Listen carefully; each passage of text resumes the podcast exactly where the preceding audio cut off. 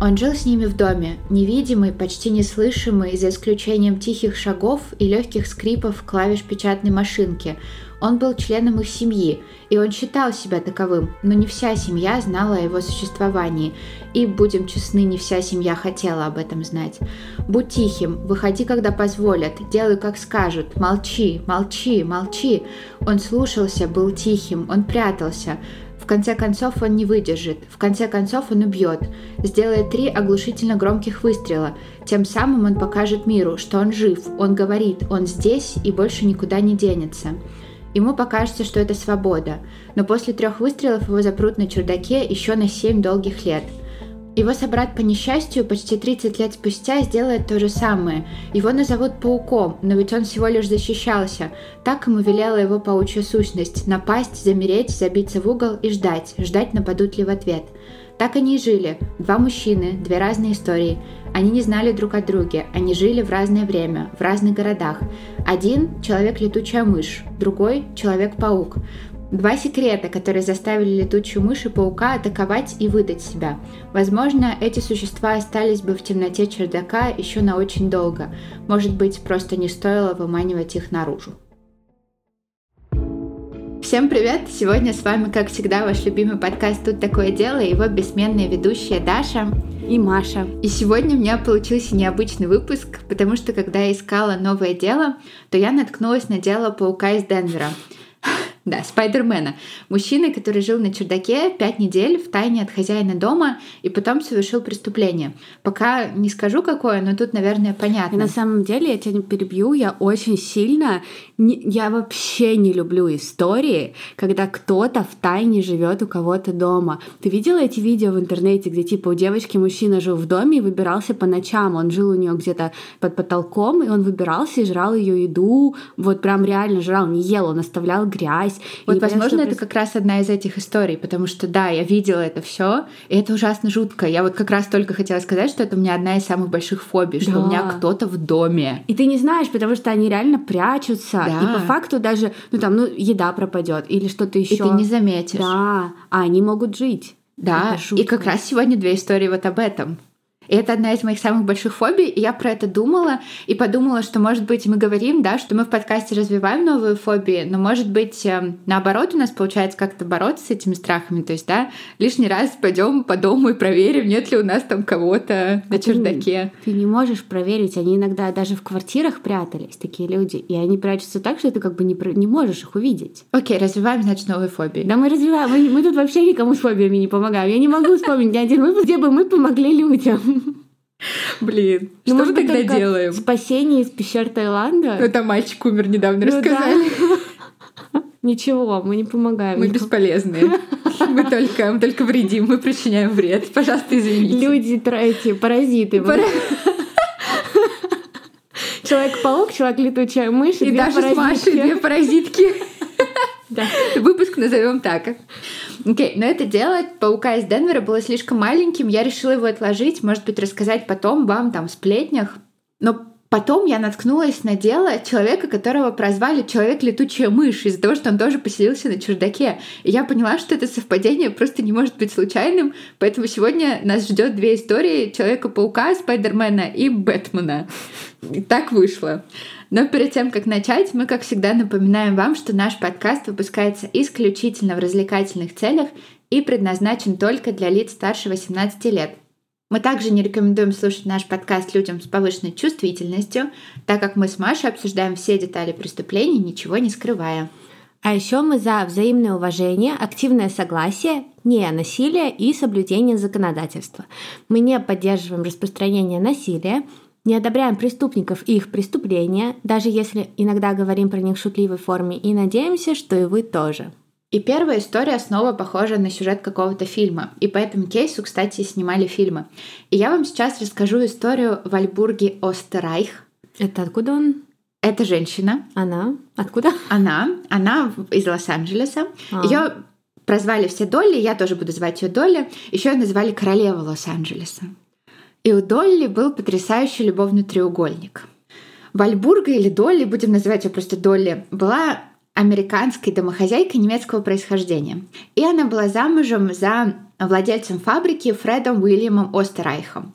И это вот это вот замужество, ее жизнь — это была та самая жизнь, к которой Долли стремилась с самого детства. Потому что она родилась в семье немецких иммигрантов, и вокруг нее всегда была вот эта бедность, люди, которые пытались заработать себе на жизнь, которым еле-еле хватало денег, уже в 12 лет ей пришлось пойти работать. Она пошла работать на текстильную фабрику в Висконсине. И она всегда очень хотела жить хорошо. Ей хотелось, чтобы вокруг нее были слуги, красивые наряды, большой дом. Она была окружена вниманием и вниманием мужчин в том числе. И совсем скоро все это появится в жизни амбициозной девочки, потому что фабрика, на которой она работала, принадлежала Фреду Остерайху, тоже немецкому иммигранту, который добился успеха и решил, что он будет помогать своим собратьям-мигрантам и брать их на фабрике. А сестрам он тоже будет помогать, будучи... Да, будет их э, брать себе жены. любовницей жены. Да. И Долли была привлекательной и харизматичной девочкой, и сразу же Фреду приглянулась. Я не исключаю, что Долли специально хотела привлечь его внимание. И когда ей было всего 17 лет, она стала его женой.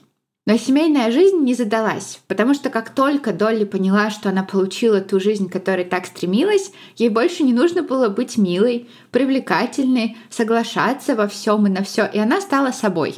Ее нельзя осуждать, она просто отлично разыграла свои карты. Да, а Фред, в свою очередь, не был хорошим мужем для нее. Он вообще старался большую часть времени проводить вне дома. На работе, кстати, его не очень любили, тоже его считали неприятным, грубым. Но у Долли, как она сама потом признавалась, были потребности.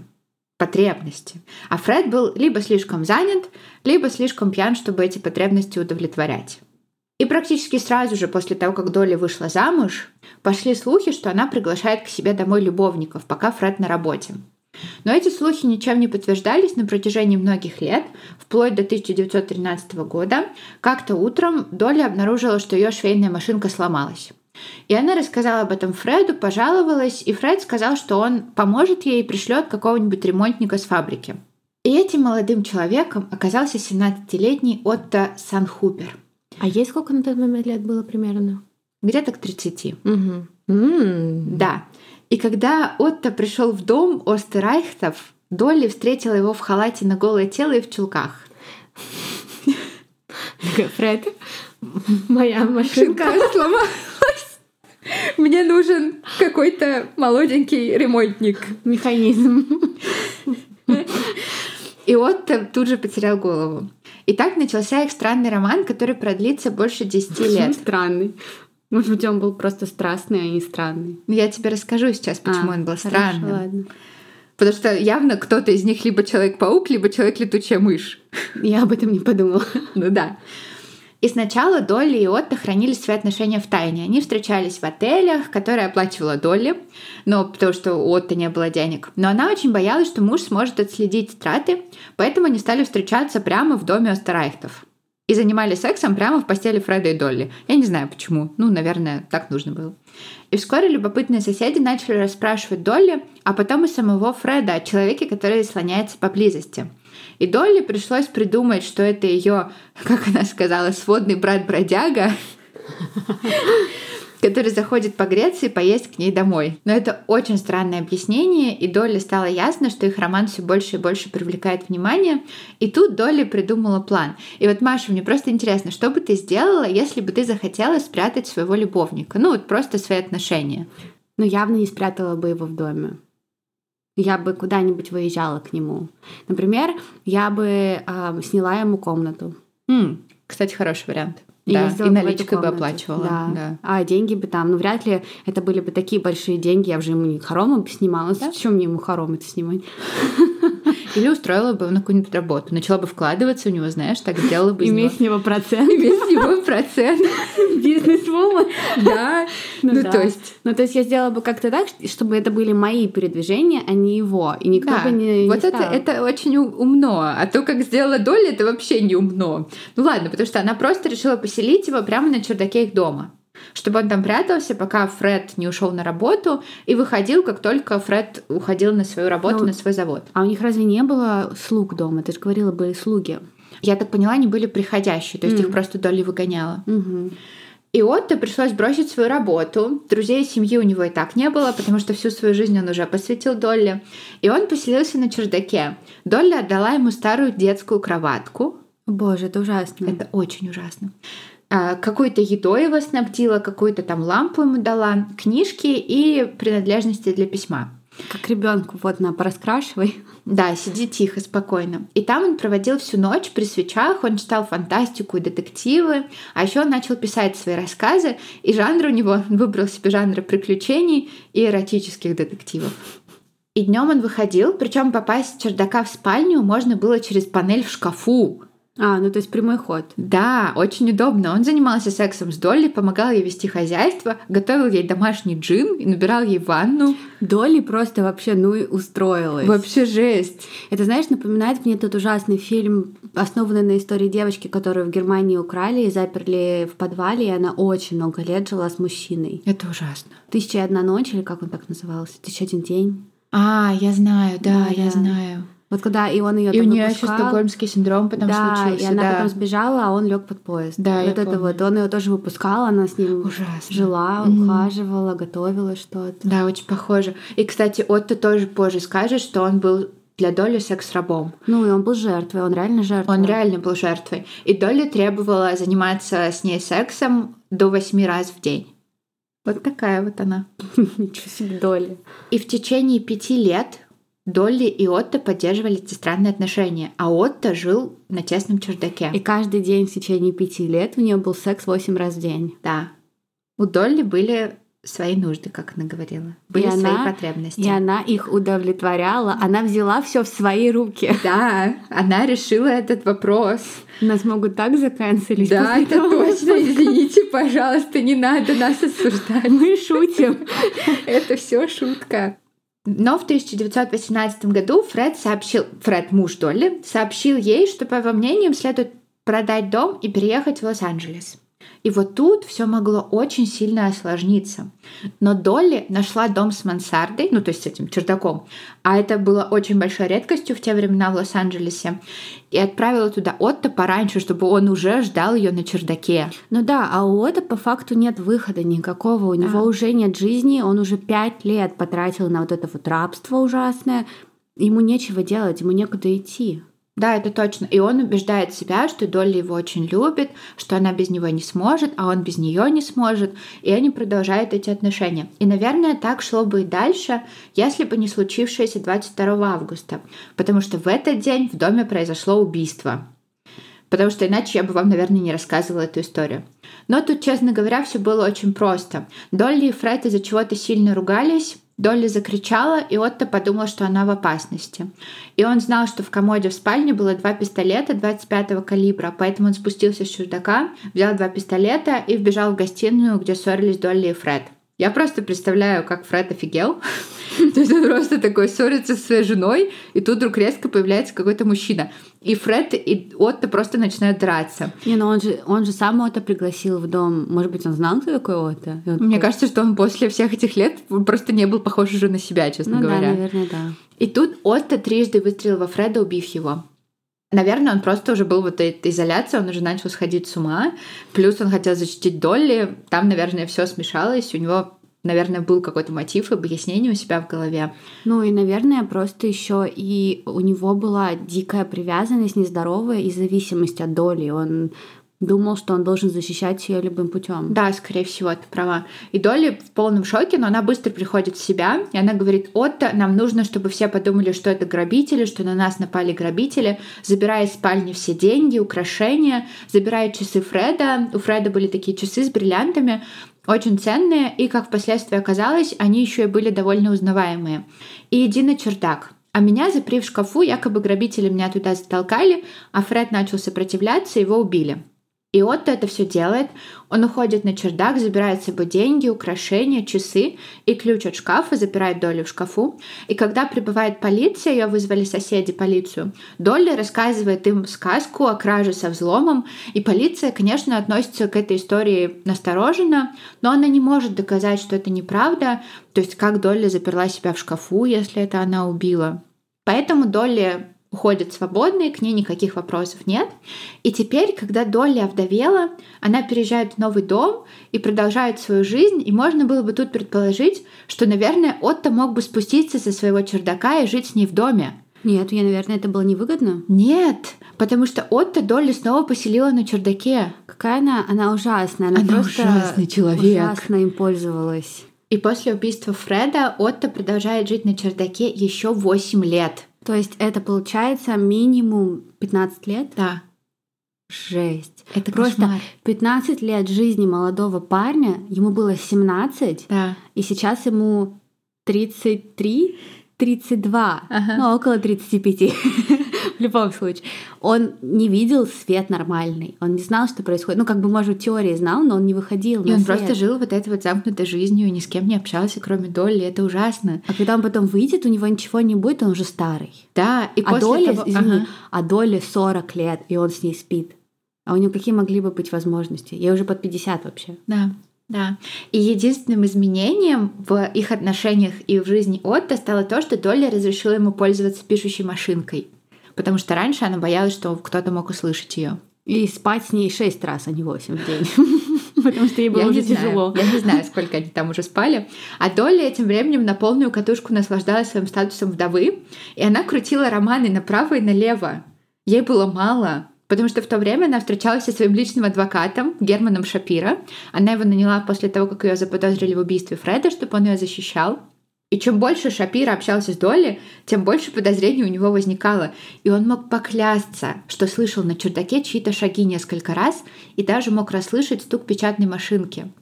А уж когда Долли отдала ему часы с бриллиантами, те самые часы Фреда, которые все знали, и сказала, что эти часы украли грабители и, наверное, бросили их во дворе или там уронили случайно или специально бросили, он начал подозревать ее очень сильно. Это очень странно. Но Долли, просто послушайте, ей было мало Шапира, ей было мало Отто, и она начала встречаться еще с одним мужчиной, с неким Роем Клумбом. И Рой оказался из них из всех самым сообразительным, потому что когда Долли вдруг принесла ему пистолет и попросила избавиться от него, он понял, что Долли вообще супер подозрительная. Она, наверное, в чем-то виновата и сразу пошел в полицию. А зачем она так делала? Я ни в чем не подозревали. Но она этот- глупенькая. Она глупая. Но, очевидно, очень красивая. Да, друзья, Даша показала мне фотки. Не была она красивой. Вообще нет. Ну, в общем, а, Рой приходит в полицию. И, кстати, было же два пистолета. Что она сделала со вторым? Второй пистолет она отдала соседу. Просто она переехала, то есть это какой-то новый человек в ее жизни. Она принесла этот пистолет соседу и сказала, этот пистолет слишком похож на тот, которым убили моего мужа, и она не хочет попасть в беду. И сосед такой, ну да, это звучит разумно, и просто закопал этот пистолет в своем саду под каким-то розовым кустом. Какие они все Я не странные. знаю, они все очень странные. И полиция смогла изъять пистолеты из обоих мест. И хотя оба оружия уже были сильно старые, было установлено, что они из того же калибра, из которого был убит Фред. И Долли арестовывают по подозрению в убийстве. И пока она в тюрьме, Долли просто умоляет Шапира, вот того любовника-адвоката, сходить к ней домой, где на чердаке в тайне от всех живет ее брат-бродяга, и купить этому брату продукты или постучать по потолку шкафа в спальне, чтобы дать ему знать, что он может выйти. Ну, то есть она, наверное, тоже переживала или боялась, что он умрет. Но Шапира так и делает. Он стучится в люк, ведущий на чердак, и видит там худого, бледного, но жутко радостного Отто. Но если бы он не пришел, Ота бы там так и умер. Скорее всего, он бы там так и жил, он бы не знал, что можно выходить. И Отто так сильно изголодался по человеческому общению, что он говорил Шапира примерно час. И он рассказывал ему абсолютно все. И про отношения с любимой Долли, и про жизнь на чердаке, и про убийство. Ну еще бы, они восемь раз на дню спали, им не было времени говорить. Мне кажется, Долли не была особо заинтересована в общении. У нее были другие приоритеты. А Сота особенно. Ну ты представляешь, он же как человек, он только читает книги, он полностью отрезан от мира. И за вот такое огромное количество лет тебе даже с ним уже не о чем говорить, потому что он никак не развивается, он только читает книги и пишет их. Это Да. очень грустно. Да, и Шапира тоже стало его ужасно жалко, и он решил ему помочь. Он сказал, что Долли сейчас с ним, что они вместе, а ему она велела уезжать из города как можно скорее. Мгм. И мне кажется, что для него это просто крах всего. Я вообще не представляю, как он себя чувствовал после этих там 15-10 лет на чердаке. Может быть, Шапира, кстати, просто хотела конкурента устранить, я не знаю. Шапира тоже такой себе, честно говоря, человек, потому что он смог добиться освобождения Долли, и Долли действительно переезжает к нему жить, они живут вместе, но в какой-то момент они так сильно ругаются, что Шапира решает отомстить. И он идет в полицию и рассказывает про Отто, рассказывает про роль Долли в убийстве, и у полиции есть все доказательства. Просто представляете, он ну, пошел вот настучал, вот. да. Да, Долли подставил ее мужчину. Да, на Долли и Отто выдают ордер на арест, практически сразу же случается суд. Там присяжные признали Отто виновным, но виновным в непредумышленном убийстве. И даже после того, как адвокаты пытались вообще его освободить, сказать, что это Долли, она его поработила, подчинила его волю. И пресса очень много пишет про это, про все и называет Отто Бэтменом, человеком летучей мышью, поэтому это прозвище за ним и закрепилось. Но реального срока Бэтмену не назначили, потому что истек срок давности. Поэтому Отто отпустили, он сменил имя, переехал в Канаду, он там женился на другой женщине, но в конце концов эта женщина умерла, и он снова возвращается в Лос-Анджелес, и там он прожил остаток своей жизни спокойно и в тишине. А Долли тоже предстала перед судом по обвинению в сговоре с целью убийства, но присяжные признали ее невиновной.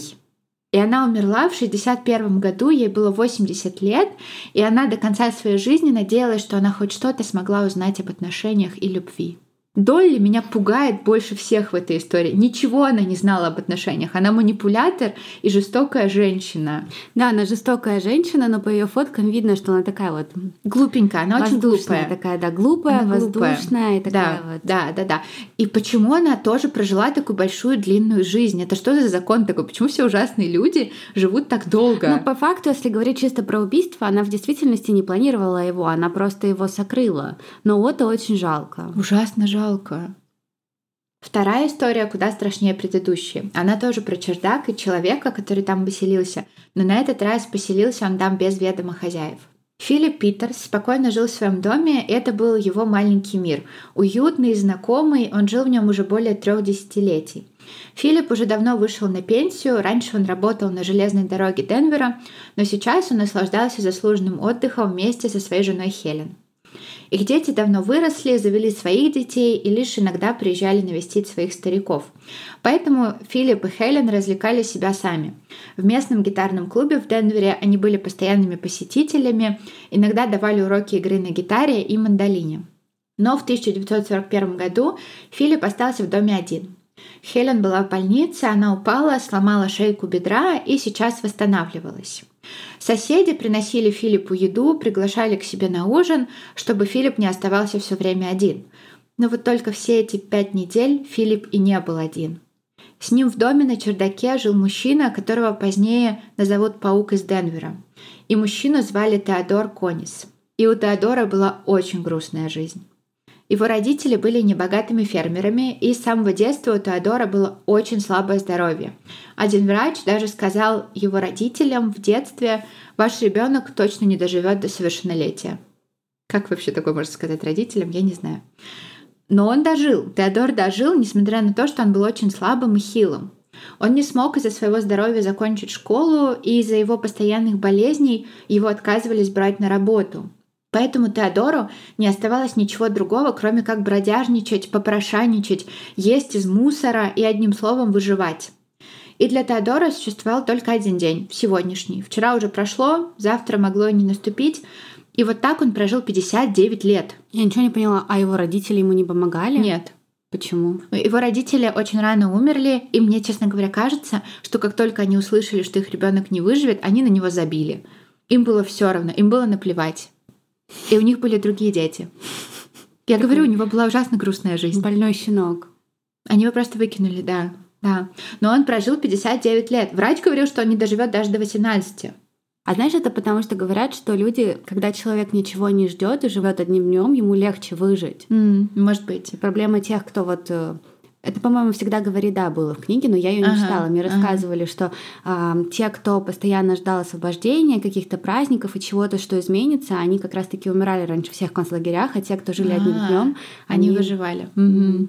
Ну, в общем, да, видимо, Теодор тоже что-то такое знал, или он просто как-то на ощупь. да. себя защищал. Да, да, да, да, да, да. Но у него была очень тяжелая жизнь, ему приходилось там перебиваться случайным пропитанием. У него не было постоянной крыши над головой. Зима была для него самым страшным временем.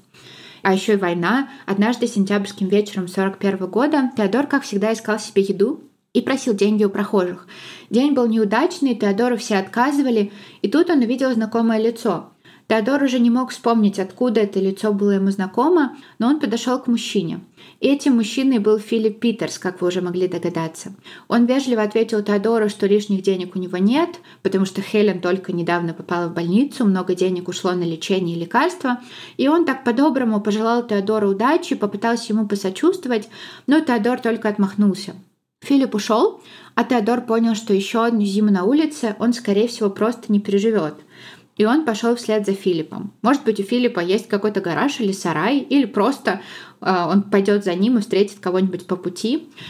И потом в голове у Теодора появилась мысль, а может быть, я смогу забраться в дом? Надо только убедиться, что этот старик живет один. И в следующие несколько дней он следил за домом Питерса, он отметил время, когда тот уходит из дома, когда он возвращается обратно, увидел, что больше в дом никто не заходит и понял, что это идеальный вариант. Так он сможет хотя бы просто поесть, а может быть даже примет душ. И поэтому в следующий раз, как Филипп ушел из дома, Теодор проник туда. В доме он нашел, на его взгляд, кучу самой разной еды. И вообще в доме было так приятно находиться, вот бы он мог здесь остаться. И тут он наткнулся на туалет. А в туалете в потолке была небольшая дверь. И он залез туда и обнаружил небольшой чердак. Это такая крохотная коморка с маленьким люком в полу. И через этот люк можно было просунуть руку, положить туда разные вещи. Это была такая кладовка.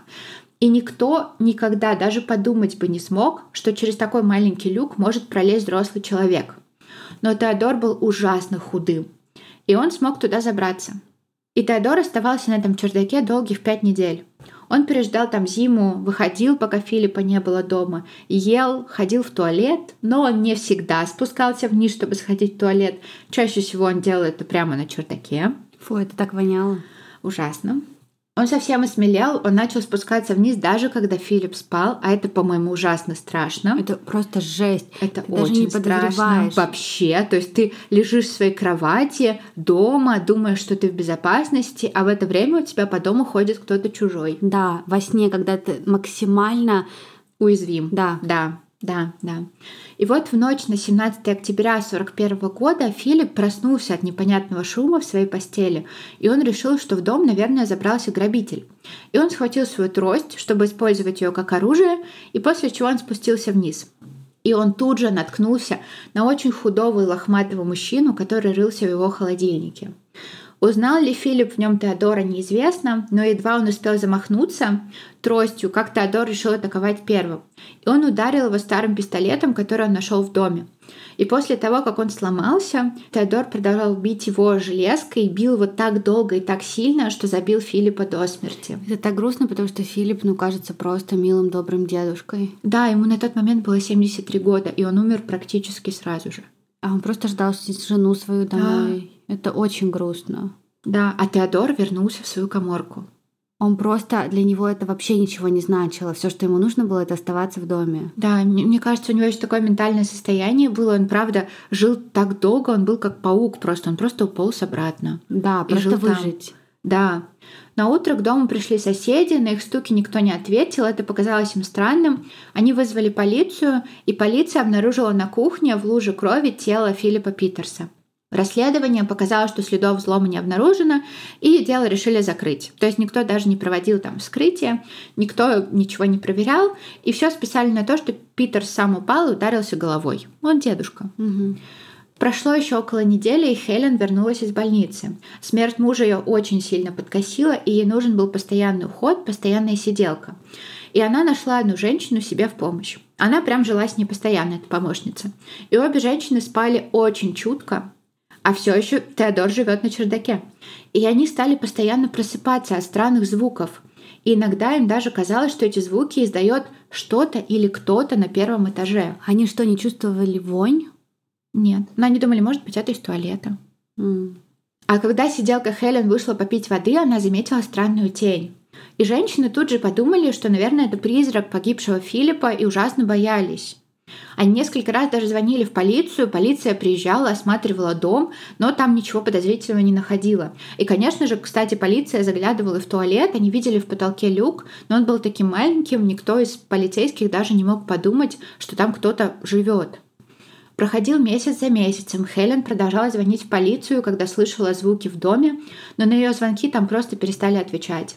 Начали появляться слухи, что она просто сошла с ума из-за смерти своего мужа, вот ей чудится всякое. Не выдержав, Хелен и сиделка просто однажды съехали с этого дома, и он остался пустым. Соседи тоже стали говорить, что в нем живут привидения, и даже дети боялись залезать туда, они видели, что там внутри как будто бы кто-то ходит.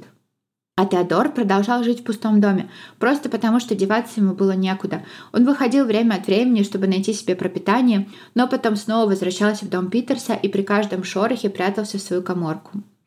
30 июля 1942 года полицейские патрулировали район и случайно заметили в окне в доме Питерса какого-то человека.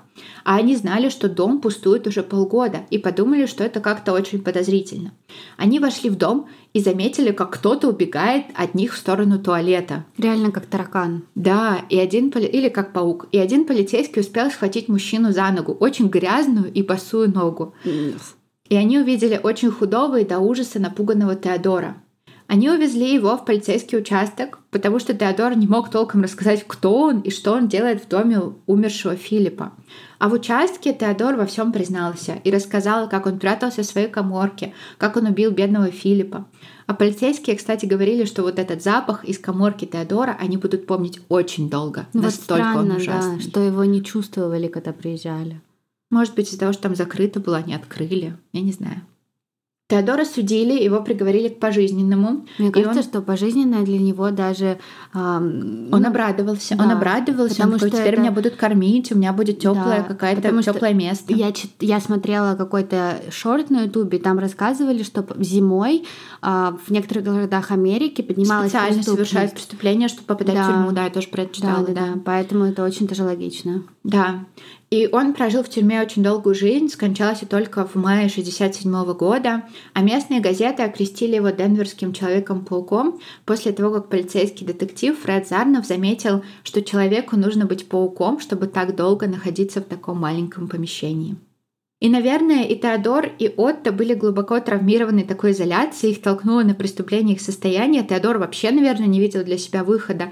Это их не оправдывает, но это очень страшно, и я понимаю мотивы и причины их преступления.